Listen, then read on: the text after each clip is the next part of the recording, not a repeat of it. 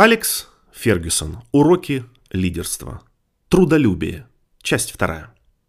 Нам повезло в том, что в Манчестер Юнайтед всегда было много игроков, отличавшихся нацеленностью на победу. Когда стремление к победе становится образом жизни, игроков, наделенных этим даром, невозможно удержать. Хотя это звучит банально, но лучшие футболисты всегда соревнуются с собой вчерашними, чтобы стать еще лучше.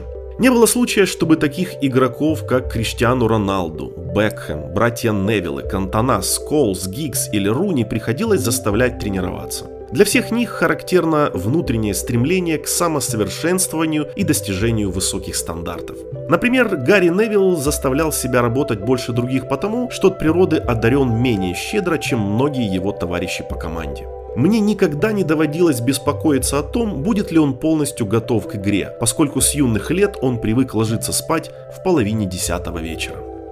Такой же печатью уникальности отмечен и Дэвид Бекхэм. Когда он пришел в команду, то жил на базе и не только тренировался утром и днем, но даже приходил вечером, чтобы побегать со школьниками. Когда в начале сезона мы провели для игроков тест «Челночный бег», чтобы оценить их легкоатлетическую готовность, Бекхэм по всем параметрам показал результаты намного выше среднего. То же самое касается и Криштиану Роналду. Он во что бы то ни стало хотел стать лучшим игроком мира и проявил огромное упорство в достижении этой цели. Помимо всего прочего, еще до переезда в Англию Криштиан уделял огромное внимание диете. Сегодня он с маниакальной настойчивостью стремится обязательно принимать ванну со льдом после каждого матча, считая, что это поможет ему продолжать играть на уровне тех высоких стандартов, которые он сам для себя определил. Роналду не притрагивается к алкоголю и поддерживает вес на отметке на 3 килограмма меньше, чем полагается при его данных. По его мнению, сейчас, когда ему перевалило за 30, это помогает сохранять скорость в игре.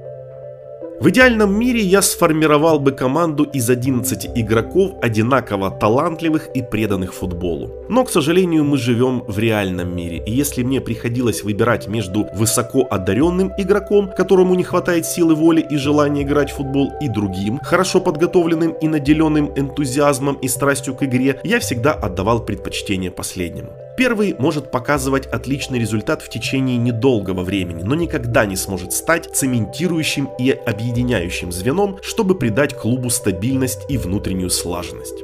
Трудолюбие, которое я только что описал на примере дюжины выдающихся футболистов и тренеров, характерно для лучших представителей любого вида спорта. Они отличаются неприходящей страстью к работе и экстраординарной самодисциплиной. Посмотрите на жокея Тони Маккоя, выигравшего более 4000 скачек и на протяжении своей карьеры переломавшего все ребра до единого, не говоря уже о множестве других костей. Нормальный вес для него около 75 килограммов, но уже более 25 лет он поддерживает его на уровне 63. Когда он объявил об уходе из спорта, его жена заявила, что у нее наконец-то появится возможность научиться готовить блюда из картофеля.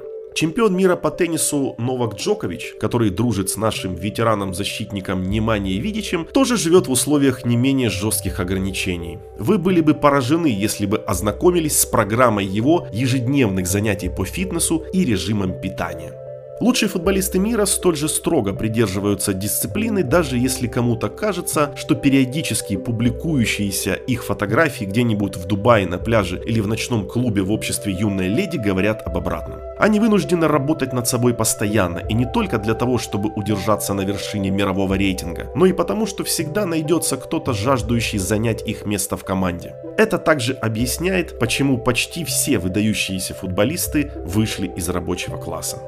Понятно, что родители, принадлежащие к среднему классу, хотят, чтобы их сыновья поступили в колледж и получили престижную профессию. Это означает, что они всегда будут уделять футболу гораздо меньше внимания, чем бедные семьи. Во всем мире футбол привлекает мальчишек, которые вряд ли смогут получить высшее образование, и у которых нет иного выбора, кроме упорного труда над приобретением и совершенствованием футбольных навыков. Только это может открыть им путь к лучшей жизни. Сегодня выражение «рабочий класс» понимают выглядят несколько иначе по сравнению с тем, как было несколько десятилетий назад. Однако большинство игроков Манчестер Юнайтед вышли из того общественного слоя, который в США сейчас называют домохозяйство с низким уровнем дохода. Не хочу показаться ворчливым старикашкой, но общее повышение жизненных стандартов означает, что нынешние футболисты выросли в домах с горячей водой, телевидением, телефонами и компьютерами. Они могут пользоваться автомашинами и бюджетными авиалиниями и в целом живут в намного более комфортной обстановке, чем во времена моего детства.